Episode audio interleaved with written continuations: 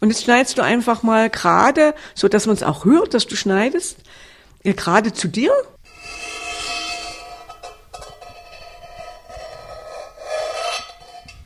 Und auf der anderen Seite schön. Und dann machst du wie ein Schachbrett auf der anderen Seite weiter. Das heißt also entgegengesetzt. Also der erste ist ein schöner roter. Das ist ein Kraxler. Das ist im Grunde genommen das kleine Königsprodukt. Ihr kennt den vielleicht als Münsterkäse. Also so ein Stinkerkäse ist das da. Also ein kräftiger Käse. Auch wirklich ein kräftiger Käse. Wenn wir den jetzt aufschneiden, läuft der sofort, also möchte im Grunde genommen fliehen vor dem Esser.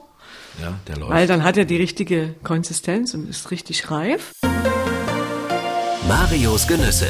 Die schönen Dinge des Lebens. Ein Podcast von MDR Sachsen. Käse selber machen, Käse selber herstellen. Darum geht's heute bei Marios Genüsse, die schönen Dinge des Lebens, der MDR Sachsen Podcast. Übrigens, wer Fragen hat oder wer Anregungen hat, es gibt eine neue E-Mail-Adresse mariosgenüsse.mdr.de. Käse selber machen. Ich bin zu Gast bei Petra Kräfe im schönen Stolpen in der Burgstadt Stolpen.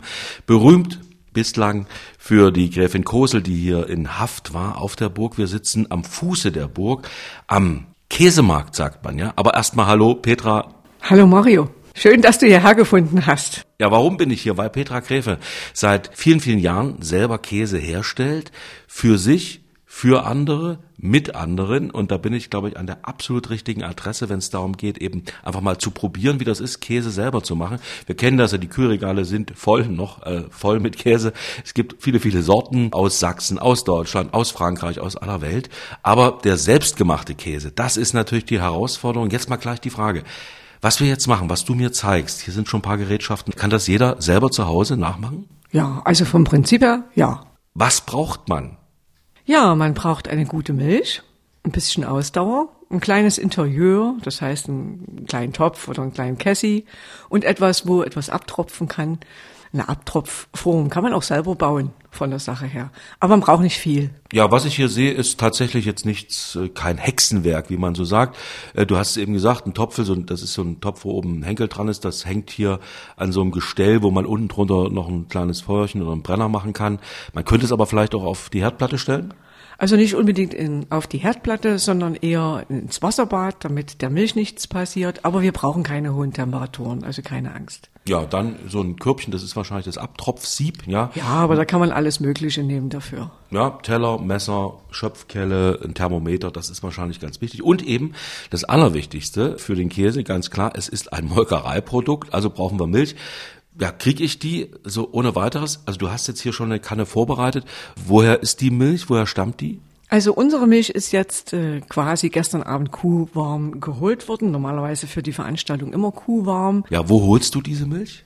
Also ich hole sie jetzt persönlich zurzeit in Kullersdorf auf einem kleinen Hof mit 40 Kühen und kann die dort melkwarm bekommen. Und so verkäse ich sie dann auch. Wenn man jetzt nicht in Stolpen wohnt, sondern anderswo so ein Hof, Milchhof hat, jeder irgendwie in der Nähe, ja, auf dem Land gibt's sowas. Ist es schwierig, dann so äh, melkwarme Milch zu bekommen? Äh, muss man da äh, den Bauern überreden? Ja, weil normalerweise kriegt man keine kuhwarme Milch weil das ist auch nicht gestattet vom Gesetz her. Aber was wir in Sachsen sehr viel haben, sind Milchautomaten direkt an den Höfen. Wenn man sehr aufmerksam fährt, sieht man das auch immer.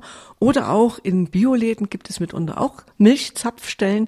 Dort ist dann die Vorzugsmilch drin, die ist zwar dort pasteurisiert, aber gut zu verkäsen und im Original. Also das schon mal erster Hinweis, wenn man jetzt nicht den Bauern seines Vertrauens hat, der einem das gibt, wie das bei dir der Fall ist, weil man dich ja kennt als Käsemacherin, kann man in einen Bioladen gehen oder an so einen Automaten und dann ist die, die Vorzugsmilch der ideale Ausgangsstoff für den selbstgemachten Käse. Ja, unbedingt, weil alle andere ich sage mal, Milchsorten können Sie oder Milch können Sie nicht verkäsen. Wir sitzen hier, äh, ich habe es schon gesagt, am Käsemarkt, heißt der im Volksmund. Warum Käsemarkt? Das hat einen ganz anderen Vor spannend, weil das war mal die Versorgungsstadt für Stolpen. Also das war ein Vorort von Stolpen und hat die Burg versorgt. Wie es genau zum Käsemarkt gekommen ist, da gibt es viele Geschichten. Eine ist, dass hier ein Bewohner Mäuse gezüchtet hat. Gezüchtet. Und, und weiße Mäuse dann auch über den Markt gelaufen sind. Aber ich denke mal, es ist einfach ein Versorgungsmarkt gewesen im Altem, im Altertum. Ja, also ein schönes kleines Karree mit in der Mitte ein Brunnen, der Mäusebrunnen heißt er, glaube ich. Ja, es ist der Käsebrunnen, Vorwerksbrunnen. Ja. Aber da sind äh, kleine Mäuse äh, an einem Käse, die da knabbern, ja? Ja, die sind aber überall, äh, überall in der Stadt. Die knabbern zwar nicht überall an einem Käse, aber es sind überall Mäuse in der Stadt. Das ist was Besonderes, aber es sind, muss man dazu sagen, keine Mäuse, die jemand gezüchtet hat, sondern die jemand äh, künstlerisch gestaltet hat. Also aus Bronze sind die, glaube ich, ja? oder aus Metall. Ja? Aus also Metall, Aus, aus Metall gegossen, aus Metall, ja. ja. Also das ist Die sind so geschmiedet, die sind nicht gegossen, also die sind richtig geformt, äh, richtig Handwerk. Also, wer äh, in Stolpen entdecken will, was die Geschichte auch ausmacht, dann kann man hier auf Mäusejagd gehen, also kleine geschmiedete Mäuse. Aber wir sind ja nicht auf Mäusejagd. Ich möchte heute mit Petra Gräfe, mit Petra selber Käse herstellen. Also, sie hat ein bisschen was vorbereitet, freundlicherweise. Der Topf die Milch. Jetzt fange ich einfach mal an oder du sagst mir, was, wie geht's los? Die Milch, wir hatten es eben, kann man sich besorgen, äh, entweder vom Bauern des Vertrauens oder in einem guten Bioladen oder am Automaten auf dem Lande. Das ist jetzt ein Liter ungefähr, oder? Das ist ein Liter. Ja. Was muss ich machen?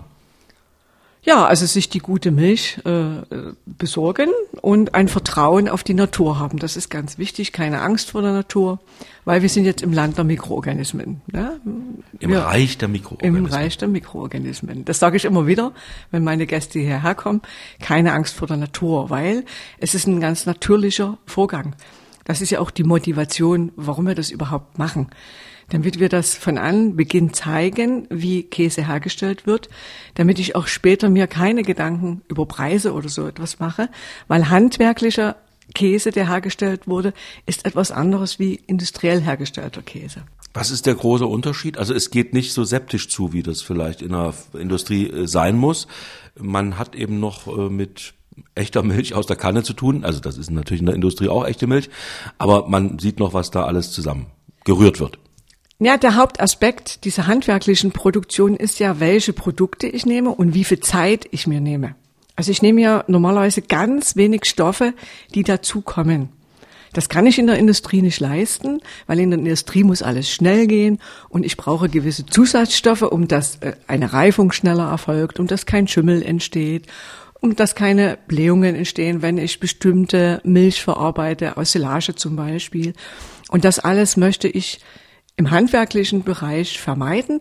Und aber der große, das ist aber bei allen handwerklich hergestellten Produkten der Fall, ich brauche Zeit. Und erst die Zeit macht das Produkt hochinteressant, neben natürlich der Qualität der Milch, wo haben die gestanden, wie sind die großgezogen und wie werden die behandelt und wie gehe ich mit der Milch um. Ich habe mir jetzt schon mal die Kanne mit der Milch rangezogen. Ja, ist hier auf einem schönen Holztisch. Wir sitzen ja, ich muss es noch mal ganz kurz sagen, an einem wunderbaren Ort, an diesem Käsemarkt, Vorwerk in Stolpen, der Burgstadt Stolpen. Du hast hier im Erdgeschoss deines Hauses eine schöne äh, Stube oder ja, so mit Natursteinwand, mit richtigen ja, Holztisch, Holztafel hier neben uns, bullert so ein kleiner Kamin, also klein ist er gar nicht, ein richtiger Küchenofen, aber mit Holzfeuer.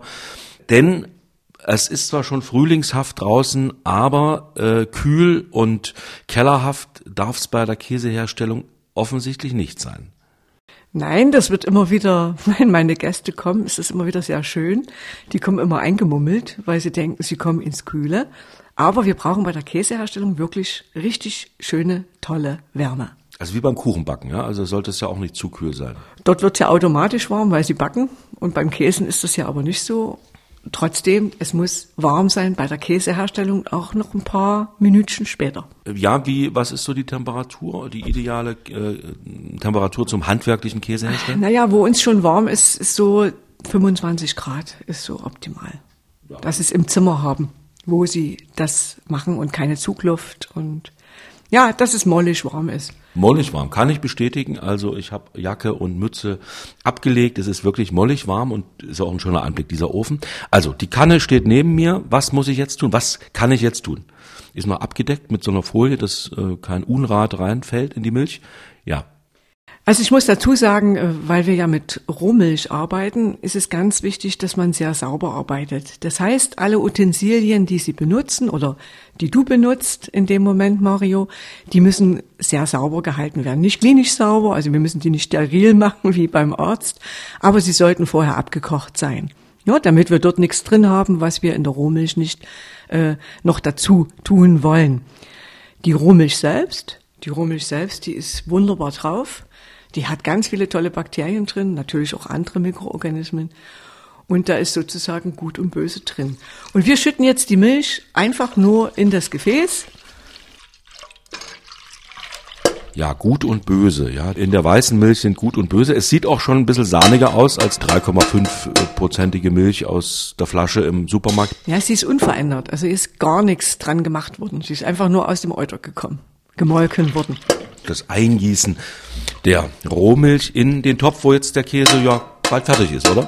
Naja, so schnell geht's nicht, Mario. Das äh, geht ja erstmal richtig los. Ja, jetzt geht's Wir los. haben dir ja nur das Melken erspart. Na gut, das wäre auch mal eine eigene Folge, eine eigene Episode. Marius Genüsse holt sich die Milch direkt da, wo sie herkommt, von der Kuh. Aber das wurde mir, du hast es gesagt, schon vom Bauern abgenommen. Also die Milch ist, die Rohmilch ist im Topf ungefähr ein bisschen guter Liter.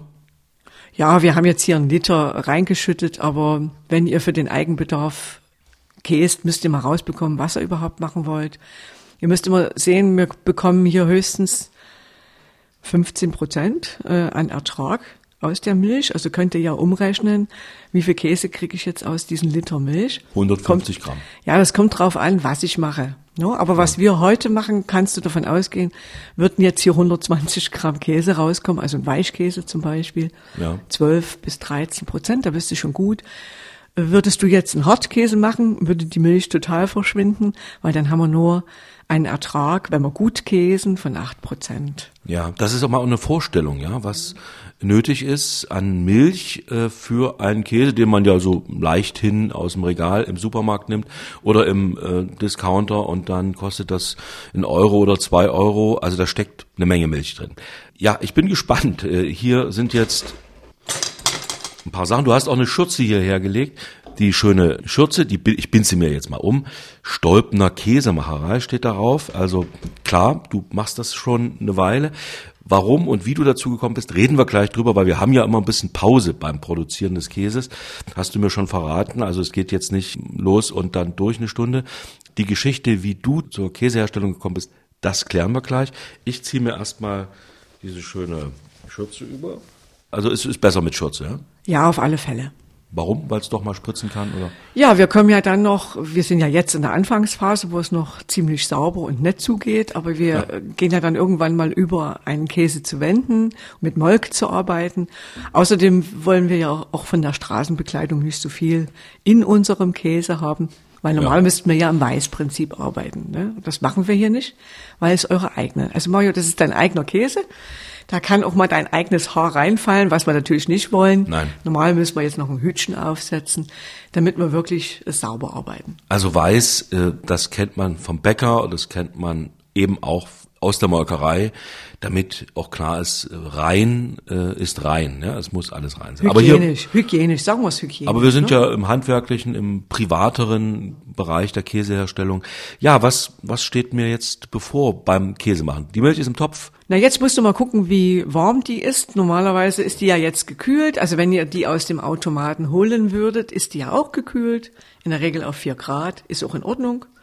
Dann müsstet ihr jetzt mal gucken, wie warm ist sie. Jetzt habe ich hier das Thermometer. Kann ich reinhalten? Da kannst du einfach reinhalten. Also Ja. jetzt sind hier, wir gucken nochmal wegen der Zimmertemperatur, genau, das sind jetzt ziemlich genau 25 Grad. Also wenn ihr ein gutes äh, Handwerk, also ein ganz normales Thermometer habt, was man in Flüssigkeit verwenden kann, also nicht gerade das Fieberthermometer, nur also ein Lebensmittelthermometer, dann könnt ihr das benutzen und dann guckt ihr einfach mal, wie warm oder wie kalt die Milch im Moment ist.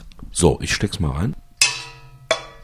Was wäre jetzt die optimale Temperatur? Ich warte noch, bis man es genau ablesen kann. 4 Grad wäre möglich, Ja, aber es also ist jetzt ge- wahrscheinlich ein bisschen wärmer. Ne? Jetzt wird es schon ein bisschen wärmer sein, die hat ja hier schon gestanden. Also wahrscheinlich wird sie bei euch im Ausgangspotenzial 8 Grad haben, es sei denn, ihr bekommt sie kuhwarm, was normalerweise aber nicht äh, sein wird, weil ihr jetzt keine normalen, ihr habt ja keine, keine eigene Milchproduktion, es sei denn, ihr habt eine eigene Kuh im Stall stehen. Ja. dann könntet aber den müsste ich jetzt, glaube ich. Wer das hat, der weiß auch, wie Käse gemacht wird. Ja, ne? nein, nicht Äh, unbedingt, Nicht aber- unbedingt, aber wir wenden uns ja jetzt an Genau. die normalen Menschen, die das mal ausprobieren. Also ihr werdet wahrscheinlich gekühlte Milch überall bekommen an den Automaten und dann guckt ihr einfach mal, wie die Ausgangstemperatur ist. Meistens Ja. ist es zwischen 4 bis 8 Grad. Ja, ähm, okay, jetzt den Teller nehme ich dann zum Ablegen des Thermometers oder wenn ich es Äh, nein, du hast ja jetzt hier dieses, äh, ich sage mal, ja? das kleine Sieb, das für uns jetzt hier fungiert, dass du immer wieder das, was du benutzt hast, dort ablegen kannst. Damit Okay. du das nicht auf irgendeinen Tisch legst, wo vielleicht irgendwas anderes mal vorher gestanden hat, sondern immer, immer wieder in dieses saubere Behältnis. Das ist erste Regel. Und Mario, was ich dir noch nicht gesagt habe, was die erste Regel hier ist im Raum, immer lächeln, weil sonst arbeiten die Bakterien nicht. Ja, du hast es am Anfang nicht gesagt, aber natürlich bin ich ja schon mit einem strahlenden Lächeln hier reingekommen. Das muss ich weil bestätigen. So, danke, weil du mich auch so freundlich eingeladen hast. Also, als hätte ich es geahnt. Lächeln ist wichtig für die Käseherstellung. Das merken sich die Bakterien. Ich lasse es mal noch ein bisschen äh, drin. Ja, wir- also da ist die Zeit, mal die Frage zu stellen. Äh, Kommst du aus einer landwirtschaftlichen Familie? Kennst du das schon von Kindesbein an, wie man Käse macht? Wie bist du dazu gekommen, ja, Käse selbst herzustellen und das auch mit anderen Menschen zu tun? Ich bin gelernte Zootechnikerin, Mechanisator hieß das zu DDR-Zeiten, Rinderproduktion. Also Zootechniker, Mechanisator, Rinderproduktion. Immer wenn ich das auf der Alm Hans Üli erzähle, kriegt er sich nicht ein. Auf einer Schweizer Alm. Ja, auf der Schweizer Alm. Da hat ja auch alles begonnen. Es war nicht bei Hans Üli, aber beim Christian. Und dem habe ich das so erzählt und da hat er sich erstmal nichts vorstellen können, was ich da gelernt habe.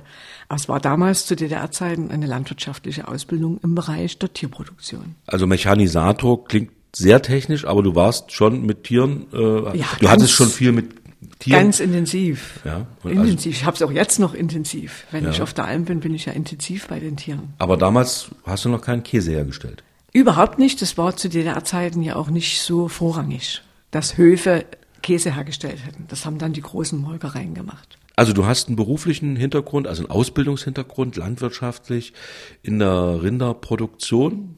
Rinderproduktion, Ja, richtig so, Rinderproduktion in so einer großen Anlage Ja. mit äh, 780 Tieren. Aber dann wurde irgendwann etwas später dann nochmal die, die Lust entfacht, mit Milch was zu machen, selbst Käse herzustellen. Ja, wir gucken mal zwischendurch jetzt hier, was die Temperatur sagt. Ich sehe jetzt hier so 13 Grad. Ja, das kann möglich sein, weil wie gesagt, die stand jetzt schon hier. Ist aber okay, kann man noch damit arbeiten, ja? Wenn du sofort arbeitest damit, ist die Ja. ja, noch ganz jung, da passiert überhaupt nichts. Ja, also Ja? da die frisch ist, also ideal wäre jetzt unter 10 Grad, wären 4 Ja, und die wird auch so unter 8 Grad sein, wenn du die jetzt nicht schon vorher auf den Tisch gestellt hast Ja, und so. ja. Wenn die aus dem Kühlautomaten kommt, ist die kalt genug. Ja, dann kam dieser Punkt, wo du gesagt hast, ich will unbedingt mal Käse machen. Das, du hast schon ein bisschen jetzt angedeutet, das hat dort stattgefunden, woher viel Käse oder sehr guter Käse kommt, in der Schweiz. Mario, du dir mal kurz die Frage äh, festhalten. Ja. Weil ab jetzt hat ja der Käse. Ah ja, gut, okay. Ist ja. der Käse jetzt die muss es, Jetzt muss es Hauptfigur? doch ein bisschen schneller gehen. Ja. Und nee, schneller muss es nicht gehen, aber wir müssen das Richtige tun, Ja. damit der Prozess vernünftig läuft. Der Käse ist ab jetzt die Hauptfigur in unserem Film. Ne? Alles andere ordnet sich unter. Ja. Und du wirst auch merken, das wird noch viel länger weitergehen, wie wenn du nach Hause kommst und deinen Käse zum Reifen bringen musst. Ja. Hm? Also du hast ja gesagt, Zeit ersetzt hier die ganzen Chemikalien und die ganzen Zusätze, die in der Industrie eine Rolle spielen. Aber Zeit haben wir ja. Das war jetzt natürlich sehr krass ausgedrückt. Chemikalien äh, lassen wir mal außen vor. Äh, es wird anders, ja. es wird anders gearbeitet. Genau. Es wird anders gearbeitet. Äh, wir würden jetzt natürlich, hat er ja davon gesprochen, dass wir einen Wettkampf zwischen Gut und Böse starten. Und ihr müsst wissen, deswegen habe ich gesagt, ihr dürft auch keine Angst haben vor Bakterien oder vor Mikroorganismen. Die sind halt da und die brauchen wir. Das sind unsere Helfer.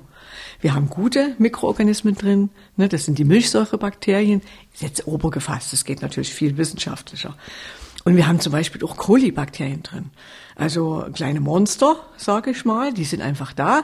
Die kommt, weil die Kuh, äh, die geht auch mal, äh, ich sage mal, ich sag's mal ganz vorsichtig auf Toilette, ne, und hat das am Schwänzchen und man hat das Euter zwar sauber gemacht, aber irgendwie geraten diese Kolibakterien trotzdem ab und an mal an die Milch. Also das kommen in der Regel kommen die von außen oder vom Wasser, womit man die Kuh vielleicht reinigt. Äh, da können auch schon Kolibakterien dran sein. Und jetzt machen wir Folgendes. Jetzt machen wir uns die Natur zugute. Das heißt, auf der Alm hätte ich jetzt zum Beispiel eine lebende Kultur, die ich immer weiter züchte. Das kann ich aber jetzt hier nicht machen.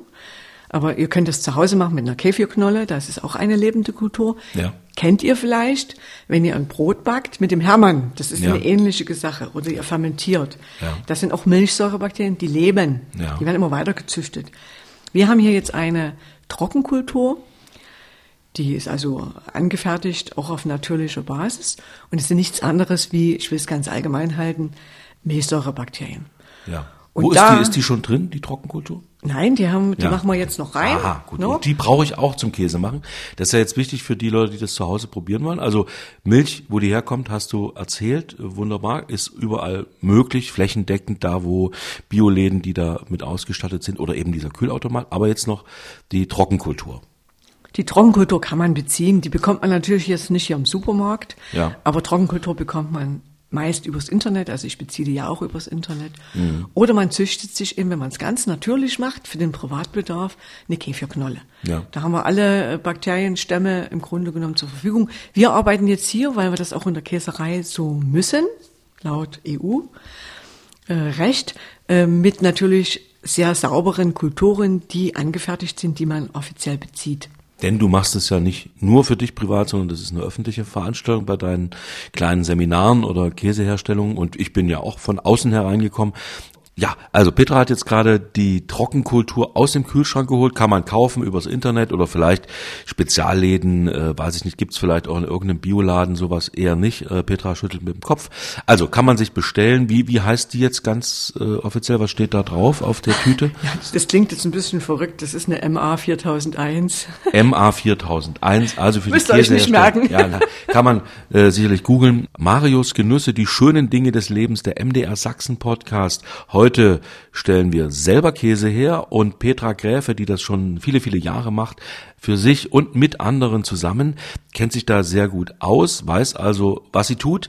Wir sind jetzt bei Punkt Trockenkultur in die Milch, also in dem Falle Milch, warme Milch, gestern Abend geholt, jetzt aus dem Kühlschrank ein bisschen auf dem Tisch stehen gelassen, die ist jetzt bei etwas über 10 Grad. Und jetzt passiert was. Äh, Jetzt erwärmen wir natürlich die Milch erst wieder zu Kuhwärme. Das heißt, also wir erwärmen sie. Wir haben hier ein kleines Feuerchen drunter. Genau, hier, das ist so ein Ständer, wo man ähm, so ein, weiß ich nicht, Spiritus äh, Kocher Nee, da kommt oder eine kleine Brennpaste rein und Brennpaste, dann wird, äh, okay. geht auch ganz schnell. brennt auch schon, also es lodert eine kleine Flamme und äh, Thermometer ist jetzt sozusagen äh, in der Milch, damit man sieht, wann die ähm, eben Melkwärme oder die Temperatur äh, erreicht ist. Wo liegt die? Also, wenn wir die Kultur dann zufügen, ich sage dann gleich nochmal was zur Kultur, warum die so wichtig ist, gehen wir dann in Ruhe auf 32 Grad. Das ist so die optimale Temperatur. Wenn die Kultur arbeitet, kann es auch so um die 20, 22 Grad sein. Da kann man sie reintun und ganz langsam erwärmen dann, weil sie brauchen eine gewisse Zeit. Ihr müsst euch vorstellen, die Bakterien schlafen jetzt tief, also in der Trockenkultur. Die sind also nicht lebendig, also die sind schon lebendig, aber jetzt noch in Ruhe. Und jetzt kommen die endlich in diesen herrlichen Nährboden der Milch. Und jetzt ist nämlich das, was ich gesagt habe, zwischen gut und böse, was ihr einfach wissen müsst. Das ist immer ganz fantastisch. Die stürzen sich, wenn sie aufgewacht sind, die brauchen es ungefähr 20 Minuten, bis sie aufstehen, weil sie in der warmen Milch, also die 20 Grad, und dann werden die munter, können, wie, das ist ja wie bei uns, ne? Wenn wir so erstarrt sind in der Kälte, sind wir auch nicht so lebendig. Und da fangen die an, den Milchzucker zu verzehren. Und deshalb gut und böse. Den Milchzucker fressen alle dort drin, gern. Und wenn wir jetzt die vermehren, die wir haben wollen, und das machen wir jetzt, indem wir die hinzufügen, die Milchsäurebakterien, fressen die den Milchzucker, vermehren sich exorbitant, weil das ist eine optimale Temperatur, es gibt genug Zucker, und dann vermehren die sich natürlich wesentlich mehr wie die Bösen. Also wie im Märchen, ja. Hier siegt das Gute über das Böse. Beim Käse ist es wie bei Hänsel und Gretel oder wie bei Rotkäppchen. Dann, das machst du mal bitte mit der Trockenhefe. Da will ich nichts falsch machen. Also kleines Tütchen, so groß wie eine Backpulvertüte, sage ich mal. Äh, Wie viel Gramm sind das etwa, die da jetzt rein müssen? Die ist für 150 Liter, die kleine Tüte, ne? Die ist, 150 Liter. Ja, das sind eigentlich eine Kultur für 150 Liter. Also du musst jetzt mit Fingerspitzengefühl. ne? Auf einen kleinen Löffel. Ja, also wer das jetzt nachmacht zu Hause, sollte vielleicht nochmal genau die Mengen dann einkalkulieren ähm, und abmessen. Petra ist natürlich jetzt ein bisschen gewandter bei der Sache und ja, Fingerspitze. So, okay, jetzt der große Löffel. Genau, jetzt, äh, ich nehme mal an, jetzt ist Rühren angesagt. Äh, Ja, ein bisschen rühren, Mario. Wie gesagt, wir haben jetzt mal äh, ganz schnell erwärmt auf 20 Grad, weil genau. das ist das Optimal, hier die Kultur zuzugeben. Und wir erwärmen dann aber schön langsam auf 32 Grad. Das kann eine gewisse Zeit dauern. Du lachst ein bisschen. Bin ich beim Rühren ungeschickt, oder? Nein, aber das ist immer dieses herrliche Geräusch, was dann entsteht im Raum. Ja, das sind eben ganz normale ja, äh, Küchengeräusche oder eben die Geräusche, die bei der Käseherstellung wahrscheinlich seit Jahrhunderten eine Rolle spielen, sofern man mit einem Metalltopf arbeitet. Aber Mario hat jetzt mit offenem Feuer im Grunde genommen, also ähnlich wie auf der Alm, warm gemacht. Ihr könnt das zu Hause natürlich im Wasserbad machen, das ist viel bequemer. Ich würde es nicht auf die Herdplatte stellen, ich weiß nicht, wie die Herdplatte, ob die zu schnell erwärmt. Am besten kommt ihr, ihr habt irgendein Töpfchen im Töpfchen, das kann ja auch ein größerer Topf sein und erwärmt das im Wasserbad kennt man von der Schokoladenherstellung. Außerdem Milch brennt äh, bekanntlich leicht an. Also insofern klar guter Rat, dass entweder hier vorsichtig, wie wir das jetzt machen, über so einer kleinen Flamme Brennpaste oder eben im Wasserbad, um die Temperatur gut steuern zu können. Also zwischen 20 und 32 Grad ist so. Soll die sich jetzt erwärmen? Ne? Wir haben bei 20 Grad haben wir die kleinen Geister, sage ich immer, reingetan. Wir haben gelächelt dabei, Mario. Ne? Und Jetzt lassen wir sie aber langsam aufwachen, weil wenn das jetzt zu schnell gehen würde, das wollen wir nicht. Also wir wollen langsam. Ich sagte ja immer, die Zeit spielt hier eine gewisse Rolle. Jetzt haben wir ein bisschen Zeit, also wir warten, bis die Temperatur das Optimum erreicht hat. Du hast gesagt eben, ich soll mir die Frage aufheben. Ja, die Alm hat jetzt immer äh, wieder in den letzten Sätzen bei dir eine Rolle gespielt.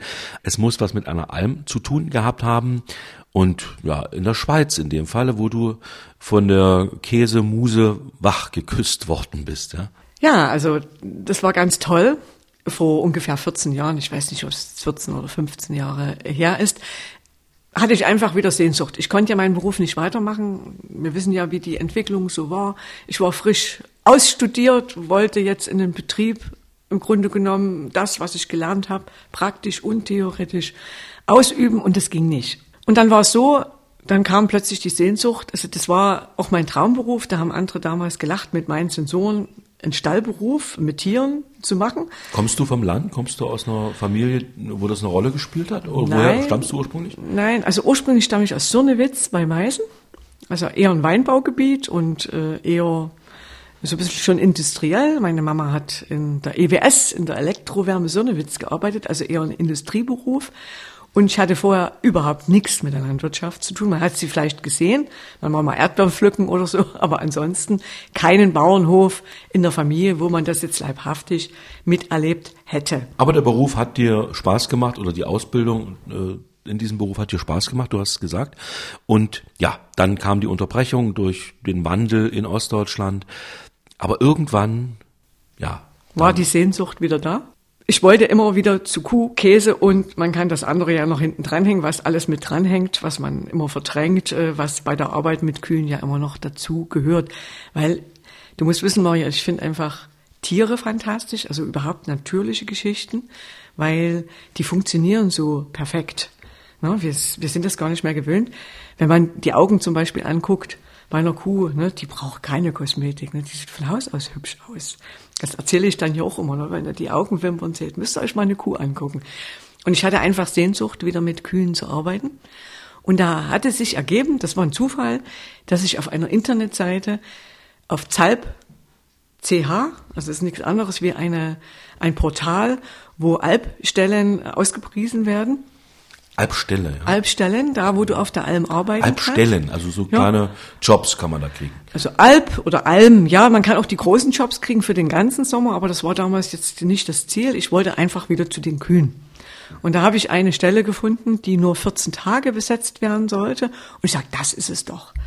Dann bin ich einfach losgefahren, 14 Stunden dorthin getütelt und völlig fertig gewesen. Und dann am Schluss, ich war noch nie vorher so weit oben auf den Bergen in der tiefsten Schweiz schon an der französischen Grenze, also im Berner Oberland. Und bin dann am Schluss noch den Berg hochgefahren mit lauter Kurven. Ich bin dort oben angekommen wie hypnotisiert und dann dort angekommen und habe dort mich mit den Kühen beschäftigt an dem Abend noch und habe auch den ich meine, die Bauern sind ja auch sehr speziell, die da oben arbeiten, muss man auch wissen. Dann auch die andere Sprache, diese Aussprache war so herrlich und habe dort einfach erstmal mitgemolken.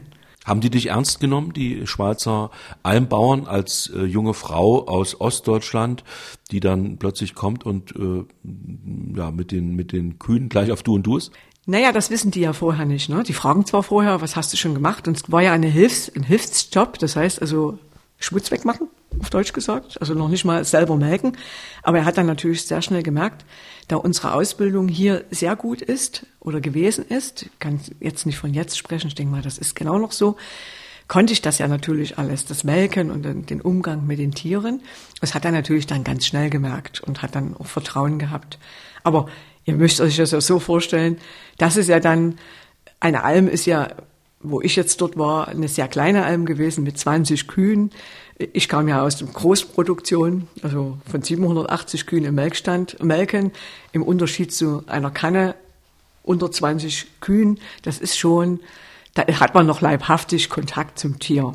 Und in einer wunderbaren Natur wahrscheinlich, ja, also mit Blick und ja Gras und Wiese, äh, blühende Almwiesen, so stelle ich es mir vor. Ja, also die Almwiesen waren die sind sehr blühend, die machen, das machen die auch das ganze Jahr über. Wir waren aber im Herbst dort, da ist schon wieder ein bisschen weniger Milch, aber es ist eine wunderbare Kulisse, sind natürlich immer die Berge, weil ja die Almen immer äh, oberhalb oder unterhalb der Baumgrenze stattfinden, damit man im Sommer das Futter nutzt und im Winter das Futter für den Winter aufbewahrt. Wie hoch war deine Alm gelegen? Die war 1950 Meter. Ja. Also die erste. Ich war ja auf mehreren. Also schon ordentlich. Und da hast du das Käsemachen gelernt? Ja, da habe ich reingeschnuppert. Da wusste ich noch gar nichts von Käse, Mario. Überhaupt nichts. Das äh, war ganz lustig. Ich bin den nächsten Tag aufgestanden. Ich war normal für die Ernährung dort zuständig, dass ich den Bauern und seine Töchter da ein bisschen versorge. Das Kuriosum war ja ganz süß. Ich äh, verkoche nur das, was ich selber herstelle. Das war dort das Credo.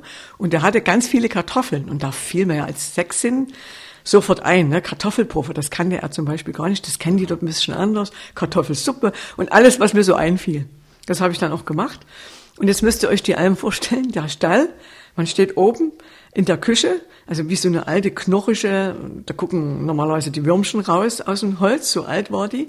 Man konnte also durch den Fußboden in den Stall durchgucken. Nur mal zur Vorstellung. So war das dort. Aber er hatte einen Geschirrspülautomaten, weil er eine Wasserauf, also er hatte eine, ein Wasserkraftwerk gebaut, wo er aus Wasser Energie gewinnt. Also das war total verrückt. Also Mittelalter und Hightech ja, haben sich da getroffen. Alles beieinander. Also du hast irgendwann im Laufe der Zeit auf den Almen, die du besucht hast, das Käsemachen gelernt.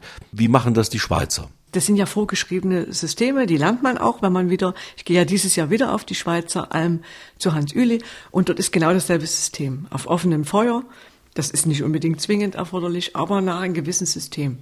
Also was das äh, Interessante ist, was man auch gar nicht so unbedingt glaubt, auch wenn das Holzhütten sind und man aber dort, wo man käst, ist es pike sauber. Egal wie die ausgestattet ist, das äh, gibt ja dort keine Vorschriften in Richtung, es muss alles gefliest sein. Das will man natürlich, weil man dann besser sauber machen kann. Und das machen auch die Bauern mittlerweile auch so. Aber ihr müsst euch einen großen Kessi vorstellen, so 500 Liter Kupferkessi und darunter offenes Feuer. Und das ist ja die Herausforderung, mit offenem Feuer zu käsen, weil man braucht ja Temperaturen zu einer bestimmten Zeit und man will bestimmte Zeit äh, dann eine Konsistenz haben und man braucht eine gewisse ein gewisses, äh, ich sag mal, Gefühl, um dass das auch wirklich zum richtigen Zeitpunkt passiert, was man möchte beim Käsen. Du hast jetzt eben gesagt, Kessi, das ist das Schweizerisch für ja, Kessel. Ja. Also das hast du dir schon angeeignet, ja. die, die Schweizer Sprache. Also mit Kessi ist der Kessel gemeint. Das ist auch der Kessi. Das ist auch der Kessi hier, mhm. ja, der, der nicht ganz so groß ist wie der auf der Alm. Ähm, jetzt mal gefragt, wie geht denn Berner Käse? Was ist das für eine Rezeptur, wenn man es jetzt mal im Schnelldurchlauf macht? Denn wir wollen uns ja gleich wieder um unseren sächsischen Stolpner Käse kümmern. Mhm. Im Grunde genommen ist ein Käseprozess immer ähnlich will jetzt nicht sagen genau gleich, immer ähnlich, weil wir können ja über 3000 Sorten herstellen von der Sache her. Aber vom Grundkonzept ist es immer ähnlich. Das heißt, ihr habt einen Cassie, ihr habt eine Lebendkultur, die züchtet man sich jeden Tag weiter. Das ist übrigens das Baby, da darf nichts dran passieren. Das gibt man genauso rein in die kuhwarme Milch. Man hat immer im Grunde genommen die Abendmilch, die wird gekühlt. Bei manchen bei Christian ist sie nicht gekühlt worden, bei Hans Uli wird sie gekühlt. Das kann man wahrscheinlich äh, ein bisschen einstellen, würde auch nichts machen. Und den nächsten Morgen kommt die Morgenmilch und dann kommt die Kultur, was wir gerade gemacht haben hier bei uns im Cassie, kommt dort auch rein. Dort ist es eine Lebendkultur und dort ist es eine Kultur, die es ein bisschen wärmer mag.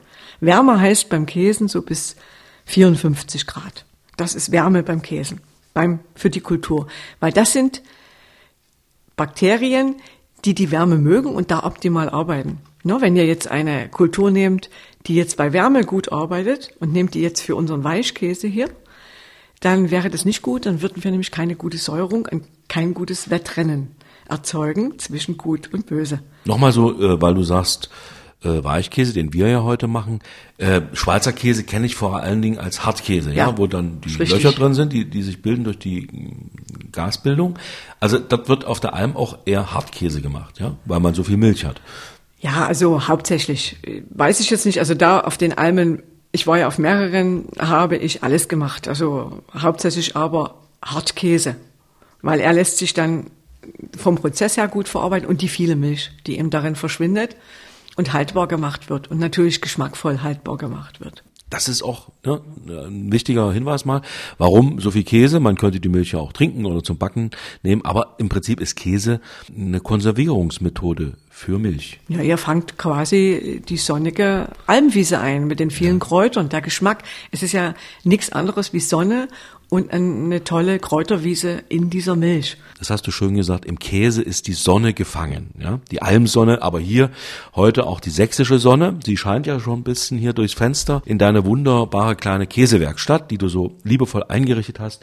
Also durchaus groß genug, dass hier 10, 15 Leute arbeiten können, Käse machen können. Wir haben jetzt das Thermometer und ich glaube, die kleine Flamme hat ihre Arbeit getan hier unterm Kessi, ja, wie der Schweizer sagt, unterm Kessel, wie wir in Sachsen sagen. Äh, jetzt geht's weiter. Ja, Mario, jetzt sind die natürlich erst aufgewacht. Wir haben noch nicht so viel Zeit vertan. Also wir sind jetzt bei 20 Minuten. Jetzt fangen die an zu arbeiten. Wie ich vorhin schon gesagt hatte, die beginnen jetzt diesen Wettkampf da in der Milch. Ist natürlich wesentlich komplizierter, aber einfach mal einfach ausgedrückt. Warte, ihr nehmt den Löffel raus. Und du siehst auch, wie schön das, wie schön das dranhängt am Löffel. Das zeigt, dass wir eine, eine Originalmilch verwendet haben. Und jetzt lassen wir das schön bei 32 Grad, also warm halten. Nachdem du natürlich jetzt von den Fachkräften in der Schweiz erzählt hast, hier wirklich ganz einfache Methoden. Der Kessel wird jetzt einfach mit so einem Essteller oben abgedeckt oder man könnte vielleicht auch einen richtigen Deckel nehmen für einen Kessel. Äh, aber es ist alles ganz einfach gehalten. Jetzt die Kulturen arbeiten, die Guten besiegen das Böse. Wie viel Zeit sollte jetzt verstreichen? Wenn alles gut läuft, so, das kann man ja auch nicht sehen. Das kann man auch fast nicht riechen. Äh, sagen wir mal so 40, 40 Minuten, 40 bis 50 Minuten macht man nichts verkehrt. Deine Kurse brauchen ja die gesamte Zeit, denn man kommt als Teilnehmerin oder Teilnehmer, beginnt so, wie ich jetzt auch begonnen habe, also mit dem Krug voll Milch, mit dem Kessel, wo man sie einfüllt. Wie lange dauert das dann eigentlich, bis am Ende ja ein Leib, also ein fester Leib äh, rauskommt? Ich erlebe es ja noch dann, aber ich will jetzt schon mal ein bisschen vorausblicken. Also wie viel Zeit braucht man, um zumindest dann diesen Leib, der ja noch nicht fertig ist, aber um den dann mit nach Hause nehmen zu können? Wie lange muss man da bei deinen Kursen einplanen? Wie lange gehen die? Je nachdem, wie ihr Fragen stellt, dreieinhalb Stunden mindestens. Ja, und das brauchen wir auf alle Fälle heute auch im Podcast kürzen wir ein bisschen ab. Es gibt ja die schöne Schere, wo immer mal eine kleine Pause geschnitten werden kann. Aber die drei Stunden muss man auf alle Fälle einplanen. An alle die, die das zu Hause eben auch mal ausprobieren wollen mit dem Käse, die muss man einplanen, um am Ende zumindest erstmal diesen äh, jungen Käseleib zu haben. Ja, Petra nickt. Ja, auf alle Fälle. Also es kann natürlich auch mal ein kleines bisschen schneller gehen. Es kommt darauf an, wie dann der Prozess läuft. Wie gesagt, ich sagte ja, das hat, es ist die Hauptperson, ist jetzt die Milch und das, was daraus wird. Käse selber herstellen, Käse mal selber ausprobieren, selber machen. Das ist das Thema heute bei Marius Genüsse, die schönen Dinge des Lebens, der MDR Sachsen Podcast. Es gibt eine E-Mail-Adresse, da könnt ihr jederzeit in Kontakt treten, Anregungen geben, ihr könnt mal nachfragen. mariusgenüsse.mdr.de. Würde mich freuen, wenn Post von euch kommt. Du erzählst es ja wunderbar plastisch, was hier abgeht im Kessel, im Kessi, gut gegen böse, am Ende siegen die Guten, also man wünscht sich das fürs ganze Leben. Du hast dir das angeeignet in der Schweiz, auf der Alm, also besser geht's natürlich nicht mit Menschen, die dir das erklärt haben, die dir das vorgemacht haben. Gibt's aber Literatur, die du vielleicht empfehlen kannst, außer Internet? Gibt's einen Tipp, einen Buchtipp? Ja, das ist einmal die natürliche Käseherstellung von David Escher. Das ist wirklich das reine Naturell, wenn man danach geht. Da wird alles ganz natürlich dargestellt. Die natürliche Käseherstellung, Autor, der heißt Escher, kann man sich ganz gut merken, glaube ich. Und dann natürlich die Hofkäserei, das ist so eher schon für das professionelle Publikum von Marc Albrecht und Luz Merz. Ja, von unserem VHM, also von unserem Verband.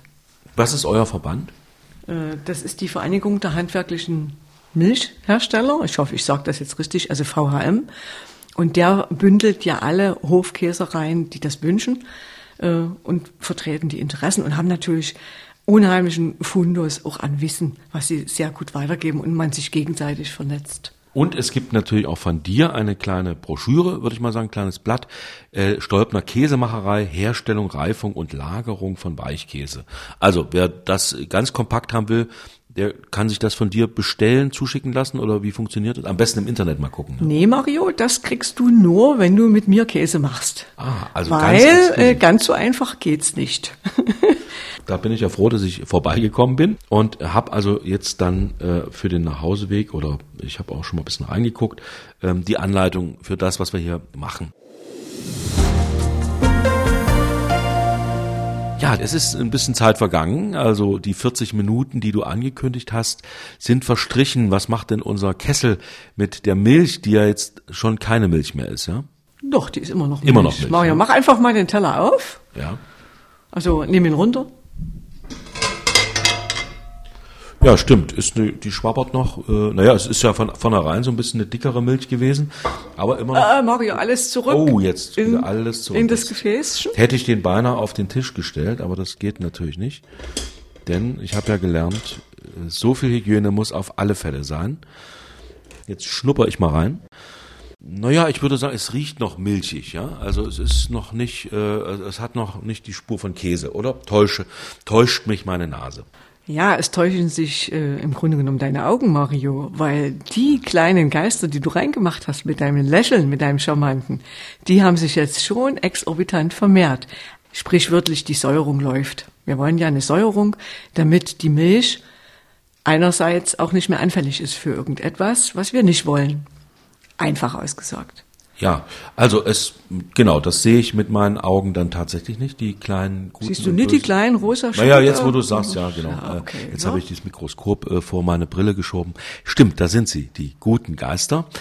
Ähm, ja, jetzt ist die Zeit verstrichen, aber wir sind noch lange nicht so weit, dass ich jetzt hier meinen Käse herausformen kann. Ja, jetzt kommt ein entscheidender Moment, äh, wo wir das Lab äh, in die Milch, die jetzt schon vorgesäuert ist, sagt man im Fachmännischen, versetzen. Das heißt, das Lab ist ein Enzym aus dem Kälbermagen. Ja, Lab habe ich schon mal gehört, auf alle Fälle.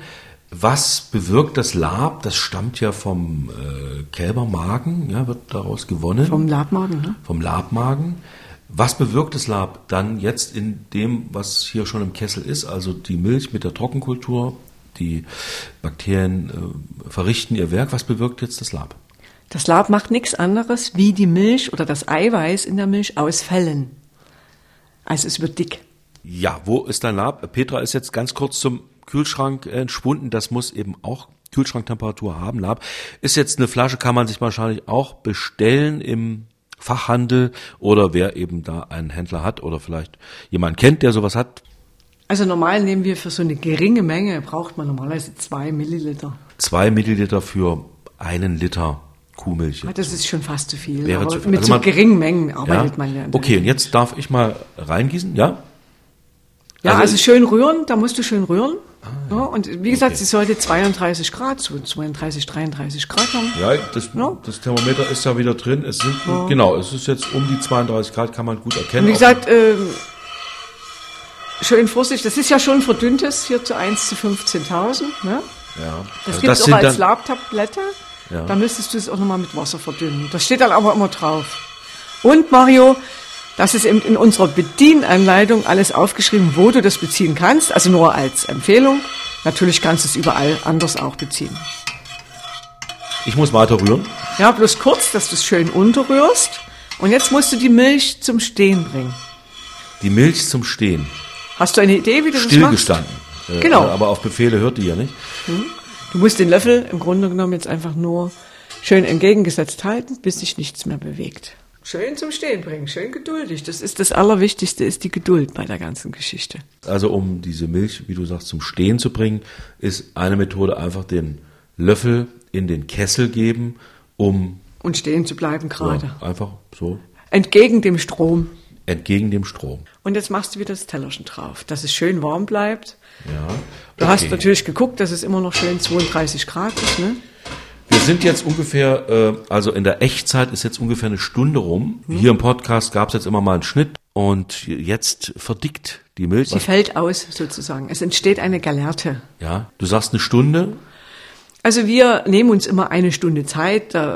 Auf der Alm ist es auf alle Fälle kürzer, das prüft man. Also da geht man nach, man weiß genau, man guckt nach 40 Minuten, dann, man guckt dann nach 40 Minuten mal in den Kessi oder ein bisschen eher, je nachdem, wie die Milch arbeitet, weil es ist ein Naturprodukt und das macht nicht jeden Tag dasselbe. Hängt ja auch von der Laune der Natur ab und von der Laune der Mädels, die da gemolken wurden. Ne? Die Mädels Und- sind die Kühe. Ja? Und die Mädels sind die Kühe oder die Ziegen oder die Büffel oder die Schafe. Und dann macht man sozusagen eine Probe, ob die Galerte die richtige Konsistenz hat. Wann hat sie die richtige Konsistenz? Also hier, wenn wir im Weichkäsebereich sind, sage ich immer so ab 50 Minuten. Wie gesagt, kommt immer ein bisschen aufs Gefühl an. Man guckt immer vorher mal ein bisschen rein, dann sieht man, hat sich äh, da schon etwas gelöst vom Rand oder ist schon Molke aufgestiegen, dann ist es schon höchste Zeit. Also man sieht es und man kann, wir machen hier immer die Schnittprobe. Du sagst in 50 bis 60 Minuten Schnittprobe. Das Schöne ist ja bei Petra Gräfe, äh, sie macht das schon eine ganze Weile mit dem Käse. Heißt, da ist immer ein gutes Stück Käse oder mehrere Sorten da, wo man schon mal gucken kann, was dann, wenn es gelingt, und bei ihr gelingt es natürlich, so rauskommt. Das wäre also jetzt die Zeit. Das ist die Zeit der Verkostung, genau. Ja, die, die ziehen wir jetzt einfach schon mal in den Herstellungsprozess rein. Was sind das für Käsesorten? Hast du alle hergestellt? Die drei habe ich alle hergestellt, ja. Was ist das für ein Käse? Also der erste ist ein schöner roter. Das ist ein Kraxler. Das ist im Grunde genommen das kleine Königsprodukt. Der kleine rote, das ist ein rotgeschmierter. Ihr kennt den vielleicht als Münsterkäse, also so ein Stinkerkäse ist das da. Also ein kräftiger Käse. Aber wirklich ein kräftiger Käse. Wenn wir den jetzt aufschneiden, läuft der sofort, also möchte im Grunde genommen fliehen vor dem Esser. Ja, der läuft. Weil dann hat er die richtige Konsistenz und ist richtig reif und hat auch den entsprechenden Geruch, wenn du mal riechst, Mario. Ne? Ja, also das ist auf alle Fälle Käse. Das riecht man schon mal, äh, während ja bei der Milch und so weiter, die dürfte da ja sehr dezent unter meine Nase gekommen sind. Ist das jetzt schon Käse, wie ich den auch mag, also kräftig, der, der soll richtig gut riechen und ja, er ist ja jetzt noch nicht aufgeschnitten, das heißt, der würde wahrscheinlich noch ein bisschen kräftiger werden, wenn er aufgeschnitten würde. Auf alle Fälle, Mario, wie gesagt, er wird zu kräftig, weil es ein rot geschmierter ist. Also diese Bakterien sind dafür, die werden auch jeden Tag geschmiert. Und das, das, also um so einen roten herzustellen, gibt es da eine Trockenkultur für rot geschmierten. Äh, nein, also wir haben jetzt hier den Ursprung so drin. Also du könntest hier auch einen rot geschmierten machen, weil das ist dann die Nacharbeit, die Ach wir so. gar nicht hier machen. Das ist dann Ja, ja. die Reifung. Das Und kann ich dann zu Hause Die machen. musst du dann genauso machen, damit du hier nicht einfach davonkommst und sagst, ich habe Käse gemacht und den Rest macht ein anderer. Also die drei sehr unterschiedlichen Käse, die hier liegen, die drei Käsesorten, die haben alle das Grundprodukt, was wir jetzt hier machen. Ja, dem Grundprodukt Milch und eine Kultur. Natürlich guckt man jetzt, will man einen Camembert, habe ich ja schon gesagt, äh, dann nehmen wir das Penicillinium schon ein bisschen mit rein. Aber für den Rotgeschmierten nehme ich nur eine kleine Kultur. Also der sieht schon mal wunderbar aus, der, der rot geschmiert. Dann, das ist klar, das ist so ein Herzchenform, aber ein unschwer zu erkennen Camembert. Und dann der dritte Käse, sieht schon handwerklich aus, so faustgroß, rund, aufgeschnitten mit Kümmel auf alle Fälle. Was ist das für ein Käse? Es ist so eine Art Sauermilchkäse, allerdings nicht als Magerquark, sondern als Vollquark gemacht, also einen schönen trockenen Quark und den reifen lassen. Der hat einen sehr individuellen Geschmack. Was empfiehlst du denn? Was, äh, womit sollte man mal anfangen? Immer beim milderen.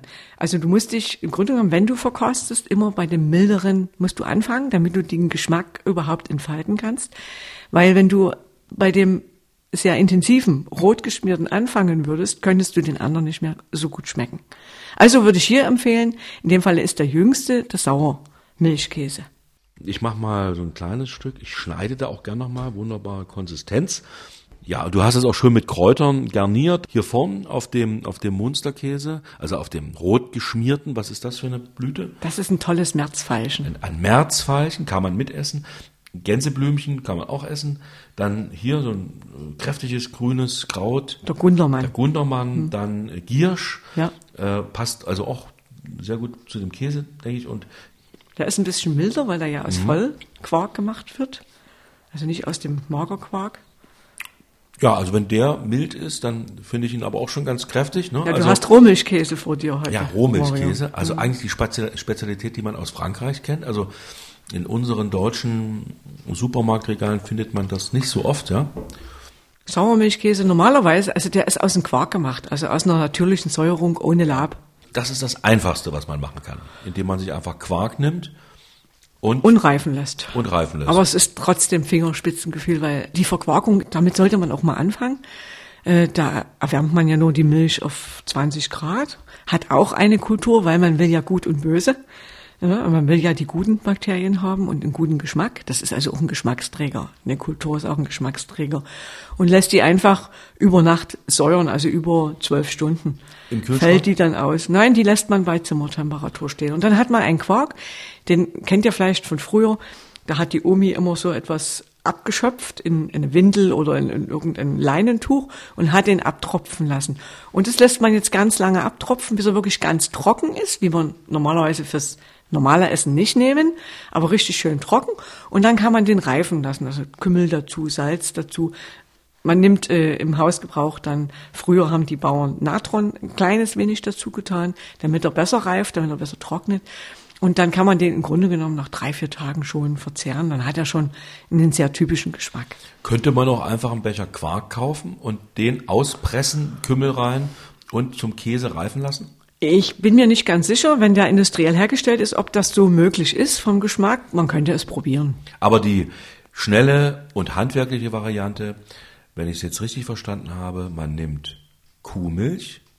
Muss es dann auch die, die Vorzugsmilch sein? Also, oder Ja, besser ist, also entweder eine pasteurisierte Milch, ist immer sicherer, rein von den Bakterien her. Also, für die, die es jetzt mal ganz schnell probieren wollen, eine Flasche normale Milch, 3,5 Prozent mindestens. Aber nur pasteurisiert, Mario, sonst Pass- geht das alles nicht mehr. ja, pasteurisiert. Also alles also nicht, andere, nicht homogenisiert. nein, um Gottes Willen. Also da darf nur drauf, also allenfalls pasteurisiert. Du holst dir die Milch aus so einem Automaten, ne? Und da gibt's die pasteurisiert. Wenn du die in einem Laden holst, hast, ist die immer pasteurisiert. Dann nimmst du die zu Hause, erwärmst die auf 20 Grad. Also nur 20 Grad. Ja, nur 20 Grad. Also Zimmertemperatur. Früher hat es am Ofen gestanden, die Milch, und die ist von alleine sauer geworden. Damit die aber nicht von alleine sauer werden muss, weil die würde sehr lange brauchen, weil die sehr sauber ist heutzutage. Die ist also nicht so versetzt mit Keimen wie früher. Tust du auch hier wieder eine kleine Trockenkultur rein. Dann lässt du das ausfällen, quasi über Nacht. Das kann bis zu 18 Stunden dauern, wenn das in so einer Zimmertemperatur steht. Und dann siehst du richtig diesen Fropfen in dem Eimerchen oder in dem Behältnis, was du hast, und dann kannst du es abgießen und austropfen. Ausdrücken, ja, also Ja, aber ich du hast vorhin von der Windel, also von dem Ja, Stoff. Leinstoff. gesprochen. Du hast aber hier dann auch so kleine Siebe, spezielle Siebe, die sind wahrscheinlich dazu ganz gut geeignet. Und man kann dann vorher noch Kümmel reingeben, bisschen Salz, Kräuter vielleicht sogar. Du könntest jetzt alles machen, weil er ist jetzt reifefähig, weil er nur pasteurisiert ist. Das ist also die ganz einfache Variante, so ein Sauermilchkäse selber herstellen mit pasteurisierter Milch, die sauer wird und dann noch ein bisschen reift, wenn man den Käseleib ausgedrückt hat. Drei, vier Tage sagst du, je länger, desto kräftiger. Ja, du musst eben aufpassen, dass du ihn schön ausdrückst, dass du ihn sehr trocken hast, weil ansonsten schimmelt er dir in alle Richtungen, die du nicht haben möchtest. Also, das, das geht dann relativ schnell. Genau, es also- ist ein lebendes Produkt, Ein lebendes Produkt. Und ich habe jetzt, ein Lebensmittel. nächste Variante wäre, Ah, Jetzt musst du auf alle Fälle mal den kleinen Camembert, aber erschrick nicht. Also der ist sehr cremig.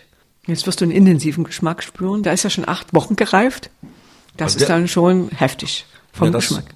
also da muss ich tatsächlich jetzt sagen, diesen Geschmack wünsche ich mir immer von einem Ladenkäse oder Supermarktkäse. Also er ist schon so äh, kräftiger, so ähm, ja, also schön reif, ja. Ja, das ist ein richtig altes Rezept. Hat die Agathe Zeit sich äh, im Grunde genommen 1880 aus Frankreich besorgt und wir haben das jetzt einfach, weil ich die, die Frau faszinierend finde, was sie getan hat hier in Sachsen, will ich das einfach im Grunde genommen weiterführen. Es ist quasi ein französisches Rezept. Ja. Es ist ein Originalrezept aus Rohmilch. Und jeder mag ihn ja aber anders. Deswegen schneide ich immer mehrere Reifegrade auf, weil manche lieben den jüngeren und manche Äh, acht lieben Wochen, den. acht Wochen ist der jetzt. Äh, Wie lange kann man den noch reifen lassen? Naja, äh, er wird dann immer, immer kräftiger und die Franzosen essen ihn ja so fast ins Acetongeschmack rein. Also das mögen wir ihn ja überhaupt nicht mehr. Die meisten, also die den Original lieben, den essen die dann so, also sie mögen ihn so. Wir aber, die Hauptmasse der Menschen mag ihn jünger. Milder. Milder, Ja. ja. Also gut, hier heißt wieder, der Feinschmecker sollte auch mutig sein und vielleicht mal so ein richtig, naja, man fast schon überreifen. Aber der Probieren, ist wenn er jetzt, da der reinkommt. ist jetzt nee, noch nee, nicht der, der nicht, ja, Der aber ist da ist schon auf einem ja. guten Weg sozusagen. Aber schlecht werden kann normalerweise ein Käse nicht. Er reift immer weiter. Natürlich kippt er dann irgendwann mal in den Geschmack, wo du dann instinktiv sagst, es schmeckt mir nicht mehr. Ist dann vielleicht bitter oder sowas. Aber das ist interessant, schlecht werden kann ein Käse nicht. Es steht Äh. ja immer auch, muss ja draufstehen, Mindesthaltbarkeitsdatum. Wie ernst ist das zu nehmen? Also wenn ich einen Camembert am Kühlschrank habe, da steht drauf 30. Juni 2022, den muss ich dann am 1. Juli wegwerfen. Nein, du machst ihn auf und guckst ihn an von der Konsistenz, wie er aussieht. Hat er noch eine schöne Farbe, einen arttypischen Geruch nach eben pilzigen Geruchsnoten.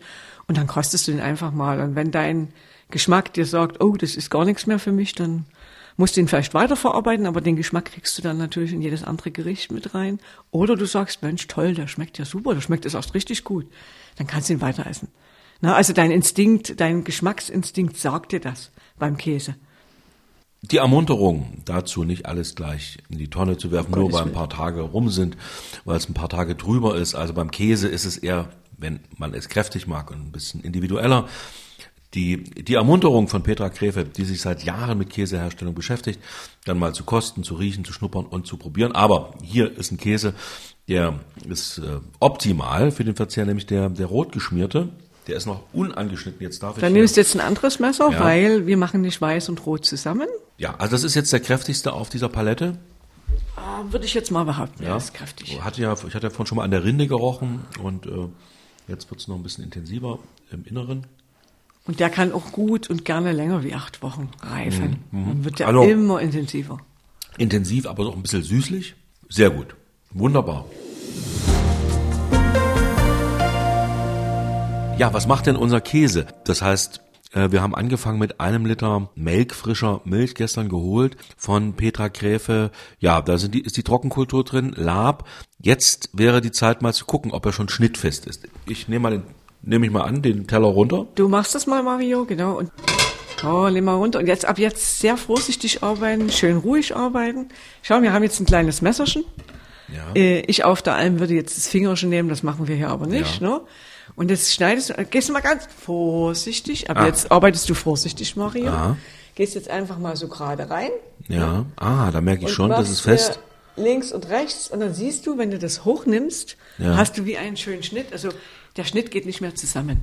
Ja. Und was siehst du? Du siehst jetzt schon Molke aufstreben, also es ist so gelblich, grünlich, Ja, ne, was ja. sich und der Stimmt. Rand setzt sich schon ab. Stimmt. Ne? Ja. Und jetzt, wenn du mal riechst, es muss immer ein angenehmer Geruch sein. Mario. Wenn du jetzt keinen guten Geruch hättest, Ja, es riecht ähm, milchig, aber schon so ein bisschen. Die Säure ist jetzt schon deutlich stärker wahrnehmbar. du hast aber im Grunde noch äh, einen milchigen Geschmack. Also du wirst jetzt noch nichts an Käsegeschmack merken. Könnte ich jetzt schon kosten? Du kannst kosten, kannst Ja. jederzeit kosten. Probiere ich mal. So. Naja, also Käse ist es noch nicht, aber Pudding ist sagen ja die meisten. Pudding, Pudding ja, sagen gut. die meisten. Also So ein, Pudding, ein äh, säuerlicher Pudding. Ne? Ja. Aber wie gesagt, schmeckt immer noch süßlich. Also die Bakterien Ja. haben noch bei Weitem nie ihren Zucker Ja. aufgefressen. Wie geht's weiter? Ja, jetzt müssen wir ganz vorsichtig arbeiten, Mario. Du hast dich schon wieder hingesetzt, das ist gar nicht Nee, gut, ist weil nicht jetzt müssen wir uns mal hinstellen. Ne? Und jetzt nimmst du, wir haben jetzt hier keine Harfe bei den kleinen Mengen. Ne? Normalerweise hat man jetzt eine Käseharfe. Was ist eine Käseharfe? Eine Käseharfe sieht aus wie so ein Eierschneider, nur ganz groß. Ja, Ja. also dass man dann schon äh, Scheiben aus dieser festen Masse schneiden kann. Und ab jetzt wird mit Gefühl gearbeitet, da lachen die meisten drüber, weil sie immer so eilig, also hier darf man nicht eilig arbeiten. Nee. Ne? Und jetzt schneidest du einfach mal gerade, so dass man es auch hört, dass du schneidest, äh, gerade zu dir.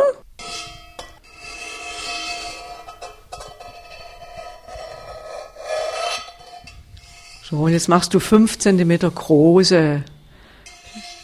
Hast du also einen Abstand, genau. Erstmal. Und auf der anderen Seite schön. Und dann machst du wie ein Schachbrett auf der anderen Seite weiter. Das heißt also entgegengesetzt. Lässt sich übrigens sehr gut schneiden, es ist fest, aber ähm, schnittfest, kann man, glaube ich, sagen. Ja? Ja, das ist jetzt schon sehr schön ausgefällt. Hat So, wie wie viele gemacht. Stücken habe ich jetzt? Dreimal, drei, neun Musst du Stück? nicht zählen. Du nimmst jetzt einfach mal das nach unten und guckst mal und ja. da siehst du, Mensch, du hast ja große Säulen. Du Ja. hast ja riesen Säulen und äh, jetzt hast du aber vorsichtig gearbeitet und das heißt, du wäschst auch keine Molkeeiweiße aus. Du willst ja Käse machen und kein, Ja. nichts anderes. Und jetzt nimmst du mal schön den Löffel Ja, der große. Mit und denk dran, wir machen habe. Hackepeter, sondern wir machen Käse. Also Vorsicht weiterhin. Denk an deine Frau oder an Ja. was Schönes und jetzt Ja. hebst du einfach mal die Säulen hoch. Ne? Heb, heb sie hoch. Und wenn du sie, währenddessen du sie hochhebst, Ja. wäschen sie. Und dann Ja. haben sie fast die gleiche Größe auch Ja. im anderen Bereich. Und dann hast du irgendwann gleich große, schöne, sag mal, Stücke, Ja. die so ungefähr zweieinhalb bis drei Zentimeter sind. Ja. Und Was mache ich jetzt mit den Stücken? Jetzt lässt du sie erstmal ruhen. Jetzt hast du schön umgerührt, Ja. hast gelächelt. Und jetzt guckst du nochmal nach der Temperatur. Maria. Ja. Das ist noch weich genug, um das äh, Thermometer rein Das kannst du können. jetzt, musst ne? ein bisschen warten jetzt, weil du bist So. ja jetzt in der was wär- Galaxe. Ja, auf welche Temperatur müssen wir kommen? Ja, optimal ist, wenn wir in dem Temperaturbereich bleiben, 32, 33 Ja. Grad. Okay, jetzt warten wir eine Minute, bis das äh, Thermometer anzeigt. 32 Grad. Nur dann lassen wir es so. Ja. Ähm, ich gehe jetzt immer gern bei euch jetzt, wenn wir das für den Hausgebrauch machen, erstmal ein bisschen höher, weil du den dann ein bisschen besser pflegen kannst. Ja. Jetzt beim Camembert würde ich auf 34 Grad bleiben, kontinuierlich. Ja, also warten wir noch ein bisschen. No. 34 Grad. Jetzt kannst du wieder ein bisschen hinsetzen. Ja, jetzt haben wir wieder die Geduld Ja. und warten noch ein bisschen. Wie lange? Jetzt lässt du immer ein bisschen Pause, das heißt 10 bis 15 Minuten, dann rührst du wieder vorsichtig und dann wirst du schon eine Veränderung spüren. Ja. Ne? Und das machst du so drei, vier Mal. Das dauert jetzt, wie nehmen wir uns die Zeit, diese Stunde? Schwuppdiwupp ist diese Stunde zumindest äh, hier im Podcast vergangen. Wir haben natürlich hier gesessen und über Käse weitergeredet, über Petra Grefes wunderbare Idee, also die Käseherstellung handwerklich auch anderen beizubringen. Ja, jetzt heißt es nochmal rühren. Ja, Und aber wir- jetzt nur noch ganz vorsichtig. Äh, was du jetzt merkst, ist, der hat sich zusammengezogen und plötzlich ist viel mehr Molke drin im Cassie. Das heißt also, normalerweise siehst du erstmal nur die Molke. Und die hat auch einen angenehmen Duft. Also sie ist so schön tiefgelblich, beziehungsweise beim Hartkäse würde sie schon ein bisschen sogar grünlich werden. Ne? Aber Hartkäse ist kleiner geschnitten. Die Molke ist ja jetzt flüssig, ja? Ja, die Molke ist jetzt wieder, du, das ist ja das Verrückte, ne? Du willst jetzt, hast die Galerte, hast etwas Festes und jetzt willst du aber die Flüssigkeit wieder raus haben, damit du natürlich deinen Käse auch ins Töpfchen bekommst, muss die Molke wieder raus. Aber nur zum gewissen Grad. Wir sitzen in wirklich gemütlicher Runde und ganz in Ruhe am Käsemarkt.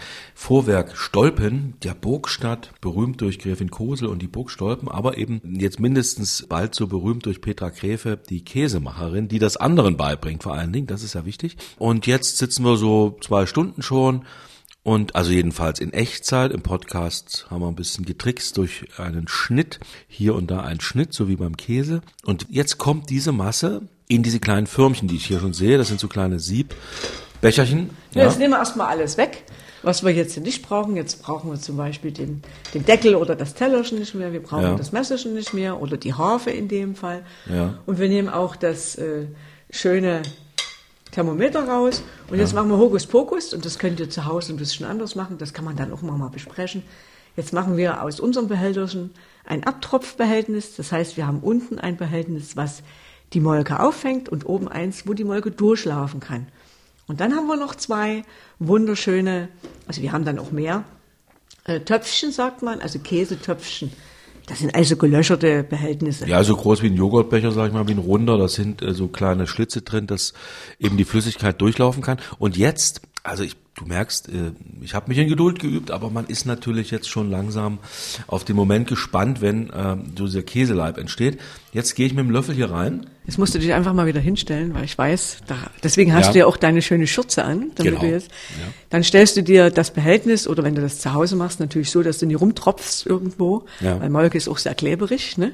Und löffelst jetzt ganz vorsichtig im Uhrzeigersinn immer ein Löffelchen in das erste Behältnis und dann den zweiten Löffel in das nächste Behältnis, Also im Uhrzeigersinn herauslöffeln, diese Masse, wo oben die Molke also hier reinlöffeln. Ja, ist klar. Genau, so. Und jetzt sind hier diese kleinen Becher, also mit gelöchert. Und jetzt löffelst du das dort rein und du merkst doch, das hat sich schon so, so wunderbar zusammengezogen.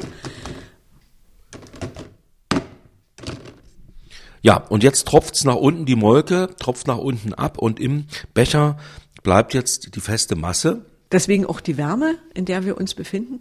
Jetzt tropft im Grunde 80 Prozent der Molke ab.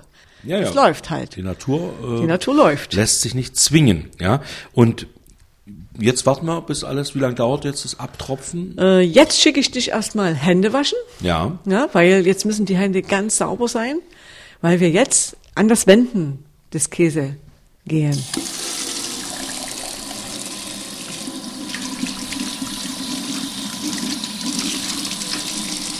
Ja, wunderbare, schöne Anlage, also zwei äh, Emaille-Eimer und dann so eine schöne Messing, ein schöner Messinghahn. Da macht das Händewaschen doppelt so viel Spaß. Ja, Hände sind gewaschen.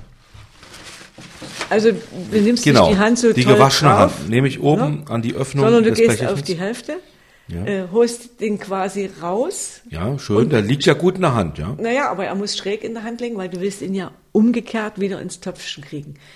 Und so wird er ja mehrmals gewendet. Du wirst die Nacht nicht schlafen, du wirst die Nacht aller zwei Stunden aufstehen und deinen Käse wenden. War ein Scherz. Okay. Naja, manchmal passt's ja, ja, dass man da äh, munter wird. Wie oft muss ich das wirklich machen mit dem Wenden? Na, jetzt musst du es erst das erste Mal machen. Und das ist Ja. immer sehr spannend, Ja. äh, weil meistens haben wir da erstmal Unfälle. Aber in der. Übung liegt da ne, der Meister. probier's mal. Ja, probier's mal. So, in die Na, nicht in die ganze Hand. Ja, ne? ach so. Das machen Ja. aber alle so am Anfang. Okay. Ne? Also so, ja, Hälfte, besser, ja. die Hälfte. Und jetzt, wie wende ich den jetzt? Ja, du hast ihn ja jetzt verkehrt rum und dann musst du ihn quasi andersrum wieder okay. ins Firmchen. Ich probier's und jetzt lob mich mal. Ja, ja. Unfall, Ja, ich sehe es schon. Wieder. Aha, Unfall. Aber, Macht nichts. also der Käse kann noch äh, zum Käse werden. Er ist ja noch ganz weich und er formt sich. Das macht man, damit die Molke gleichmäßig austritt. In welchem Abstand muss ich jetzt wie oft wenden? Also am Anfang machst du das sehr häufig. Das heißt, wir machen das jetzt in zehn Minuten nochmal. Dann, wenn du heute Abend zu Hause bist oder je nachdem, also nach zwei, drei Stunden, wendest du wieder. Also das Becherchen kriege ich mit. Das kriegst du mit. Ja. ne? Im Behältnis. Du kannst auch deine Molke mitnehmen, weil es ist ja schade um die Molke. Die ist ja sehr, die ist ja sehr wertvoll. Und ja, Die kann ich trinken, die Molke. Die kannst du trinken oder du reibst dich ein, dann wirst du entfalten im Gesicht und alles solche Sachen. Also, Entfalten, Naja, ja. Entfaltung klar. ist doch mal was, oder? Das Nein. mit so einem Naturprodukt. Also ich kann es trinken und äh, als Hautpflegemittel nehmen. Zum Beispiel. Optimal. So, okay, also das Becherchen, ja, die beiden bekomme ich mit, muss weiter wenden. Eigentlich dann im Abstand, also erstmal alle zehn Minuten und dann, naja. Also das erste Mal machen wir es nach zehn Minuten. Wir machen es dann meistens noch ein zweites Mal zur Übung. Dann, wenn du zu Hause kommst, also man sagt dann, der Abstand wird immer etwas länger. Und wenn du jetzt abends nochmal gewendet hast, musst du nachts natürlich nicht aufstehen. Ja. Machst du früh als erstes, Hauptperson ist jetzt der Käse. Weil ab jetzt bist du alleine gestellt mit deinem Käse und musst ihn natürlich zur Reifung bringen. Also nach dem Käse machen ist vor der Reifung. Jetzt wird's erst spannend. Also irgendwann heute Abend kann ich sagen, genug gewendet. Der Käse kann raus aus seinem Gitter. Nein, er kann nicht raus aus seinem Gitter. Du schüttelst mit dem Kopf. Nein, also die Molke tritt ja jetzt noch sehr lange auf. Du musst ihn erstmal warm nach Hause bekommen. Das ist auch schon mal die naja, Im größte Auto Kunst. habe ich eine Heizung, ja. Ja, also dass, dass der jetzt nicht abkühlt, weil dann hält er einfach seine Molke zurück. Und du willst ja, damit du ihn gut pflegen kannst, keine Molke mehr im Käse haben. Also er darf, muss einfach trocken werden. Das klingt jetzt ein bisschen Das merke ich aber, ja, wenn Ja. nichts mehr tropft sozusagen. Man kann so ausgehen, dass du den nächsten Abend dann sagen kannst, ich kann ihn aus dem Töpfchen nehmen und dann baust du dir ja noch eine Käsehöhle. Also es wird noch sehr spannend für dich. Moment. Also jetzt bis morgen Abend muss ich noch mal wenden und ihn sozusagen von der Feuchtigkeit befreien, diesen kleinen Leib. Und da müssen wir natürlich noch eine Sache tun und das hole ich dir jetzt. Das habe ich extra zusammengepackt für dich. Ja. Was ist das für ein kleines Tütchen? Also unsere Erfahrung hat gezeigt, dass das dann immer losgeht, wenn ich sage, wir brauchen ein Salz ohne Trennmittel, also ein Steinsalz, dass es dann schon Schwierigkeiten gibt. Und dann haben wir gesagt, wir geben euch das mit, genau die Menge, die ihr für eure Käse braucht, die ihr hergestellt habt. Und das musst du natürlich morgen auch noch machen. Dann salze ich die beiden Leibe. Und zwar, und ganz vorsichtig salzt du die, also nicht hier einsalzen in voller Tinktur, sondern einfach ein, so ein gestrichenes äh, Teelöffelchen Ja. nimmst du pro, du hast es immer noch in deinem Firmchen drin, Ja. morgen früh. Also so wie du morgen früh Zeit hast, kannst du das einsalzen. Und dann ist der ja so, dass du den in die Hand nehmen kannst und der bleibt in Form. Ja. Und dann hast du dieses gestrichene Teelöffelchen genommen und äh, reifst den quasi ringsrum. Also du machst kein Salzbad, wie das Ja. normalerweise gemacht wird. Mit frisch gewaschenen Händen natürlich. Ja, natürlich. Das Ja. habe ich jetzt nicht immer wieder gesagt. Also wir haben auch immer zwischen den Wänden wieder die Hände gewaschen. Ja. Deswegen auch unser Umbau hier. Du hast also immer, die Hände müssen immer rein sein und mit allem, wo du den Käse in Kontakt bringst, sollte sehr rein sein. Nun habe ich also morgen Abend wahrscheinlich dann diesen gesalzenen kleinen Käseleib. Nun, der tropft eben nach dem Salzen nochmal richtig ab. Also er gibt nochmal Feuchtigkeit ab. Noch Gebe ich den Molke auch ab. nochmal in so ein Sieb? Ich würde ihn nochmal dorthin zurückgeben, damit Ja. er, es sei denn, du willst ihn verformt haben, dann, Ja. aber du gibst ihn einfach nochmal zurück und schüttest die Molke dann natürlich, musst ihn immer noch beim Abtropfen begleiten, das heißt, er muss immer noch etwas drunter haben.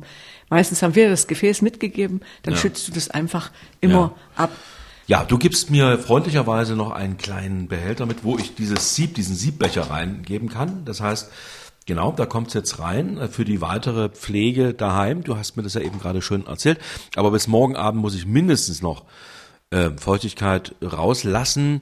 So, dann morgen Abend, dann, äh, ich habe das schön gesalzen in der Hand geformt, diesen Leib, der ist dann rund, der sieht dann fast schon so aus, also von der Form her, wie dein rot geschmierter oder wie der Sauermilchkäse. Ja, und dann muss er noch ein bisschen reifen. Ne? Dann ist er immer, könnte ich ihn schon essen dann? Also essen kannst du ihn zu jeder Zeit. Er Okay. wird nur nicht den Geschmack haben, den du jetzt verkostet hast. Ja. Ne? Aber essen kannst du ihn zu jeder Zeit. Ja. Wie lange sollte ich ihn noch reifen lassen, um dann auch die Früchte meiner Arbeit und unserer Mühe ernten zu können? So Mario, jetzt geht ja die richtige Arbeit erst los. Oh. Was so? Deswegen machen wir ja diesen kompletten Prozess, damit du an der Käsetheke nicht mehr über den Preis nachdenkst, damit du merkst, oh Gott, hier haben wir ja ganz schön viel getan für unseren Käse, Ja, ja. bis der mal so wird. ne? Ja. Jetzt hast du das immer noch im Töpfchen und du siehst, irgendwann gibt der keine Molke mehr ab. Dann ist die Zeit, dass du eine Käsehöhle baust. Was ist eine Käsehöhle?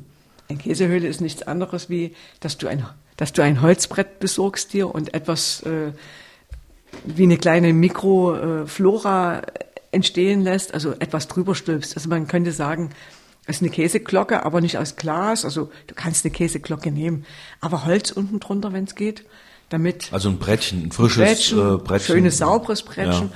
Oder manchmal sagen wir auch ein Frühbädchen, was ihr noch nicht be benutzt habt, was noch ganz sauber ist, was ihr vielleicht im Spüler hattet vorher. Ja. Das hat oben so, das kann also lüften. Also wir brauchen jetzt auch Luft. Ja. Ja? Was stelle stell ich drüber? Also die Käseglocke, die gläserne Glocke wäre eine Variante oder ein Du Tuch hast den, oder nee, Tuch ist, dann wird's zu trocken, dann Ja. trocknet es dir aus. Wir wollen ja wie einen kleinen Käsekeller herstellen. Ja. Die kleinste, so. Die kleinste Käsehöhle ist ja die Verpackung. ja. Theoretisch eine Die gute Verpackung, aber da darf er noch nicht rein. Der kleinste Käsekeller ist die Verpackung. Ja, ist die Mhm, schön. Verpackung, wenn du eine gute Verpackung hast. Und wir wollen ja aber, dass der, er lebt ja, er atmet noch, es sind Bakterien und Ja. Pilze. Und die brauchen natürlich etwas von außen, um dass sie ihre Arbeit machen. Und da brauchen sie auch Sauerstoff. Und wenn du den natürlich abdichtest, hat er keinen Sauerstoff. Was stülpst du drüber? Also ich habe ja einen Käsekeller, also ich Ja. stülpe da gar nichts drüber. Zu Hause machen die meisten Leute ein Käsebrettchen Ja. und stülpen von, von einem Tortenschachtel etwas drüber So oder was. eine Käseglocke, die sie haben oder Also manche doch, haben ja. von anderen Herstellern etwas, wo auch oben Schlitze sind. Ja. Und damit du ein bisschen eine Lüftung hast und im Sommer musst du natürlich auch aufpassen, dass nichts anderes drankommt, wie eine Fliege. Ja. Dann machst du unten so ein bisschen kleine Stäbchen, also so kleine Holzstäbchen machst du drunter, dass so ein bisschen, bisschen Platz ist und ein bisschen Lüftung. Wie lang rätst du in meiner kleinen, in meiner kleinen Höhle, in meiner Käsehöhle, diesen Käse, der ja morgen Abend überhaupt erst in diese Höhle hinein sollte, wie lange sollte er dann noch reifen, dass es ja ein tolles Geschmackserlebnis wird? Also zum Geschmackserlebnis sage ich, muss er mindestens 14 Tage reifen, aber umso länger, umso individueller wird der Geschmack. Und du wirst am siebten Tag dein blaues Wunder erleben. Am siebten Tag des Blaue Wunder. Ja, also das ist so, wo diese Reifung kippt. Das heißt, am Anfang sieht er immer gleich aus, riecht auch immer gleich und dann verändert er plötzlich seinen Geruch. Und das ist eben das Schöne, darüber musst du kommen und das erreichst du mit der richtigen Schmierung, mit der richtigen Pflege. Schmieren, womit schmiere ich den denn? Also jetzt mal eine einfache Variante. Mit, mit Salz, mit Salzwasser wäre eine Variante. Nimmst einfach Salzwasser, genau. Ja, und dann streiche ich jeden Tag Die eine Seite, Wände die und du dann gewendet Seite. hast, die Oberseite schmierst du. Wenn du merkst, es ist zu feucht, dann lässt es einmal mal sein. 14 Tage lang. Länger sogar noch. Länger, Bis ja. die Rinde entsteht. Ja, bis die Rinde entsteht. Ich habe ja gesagt, du brauchst Geduld und Zeit. Ja.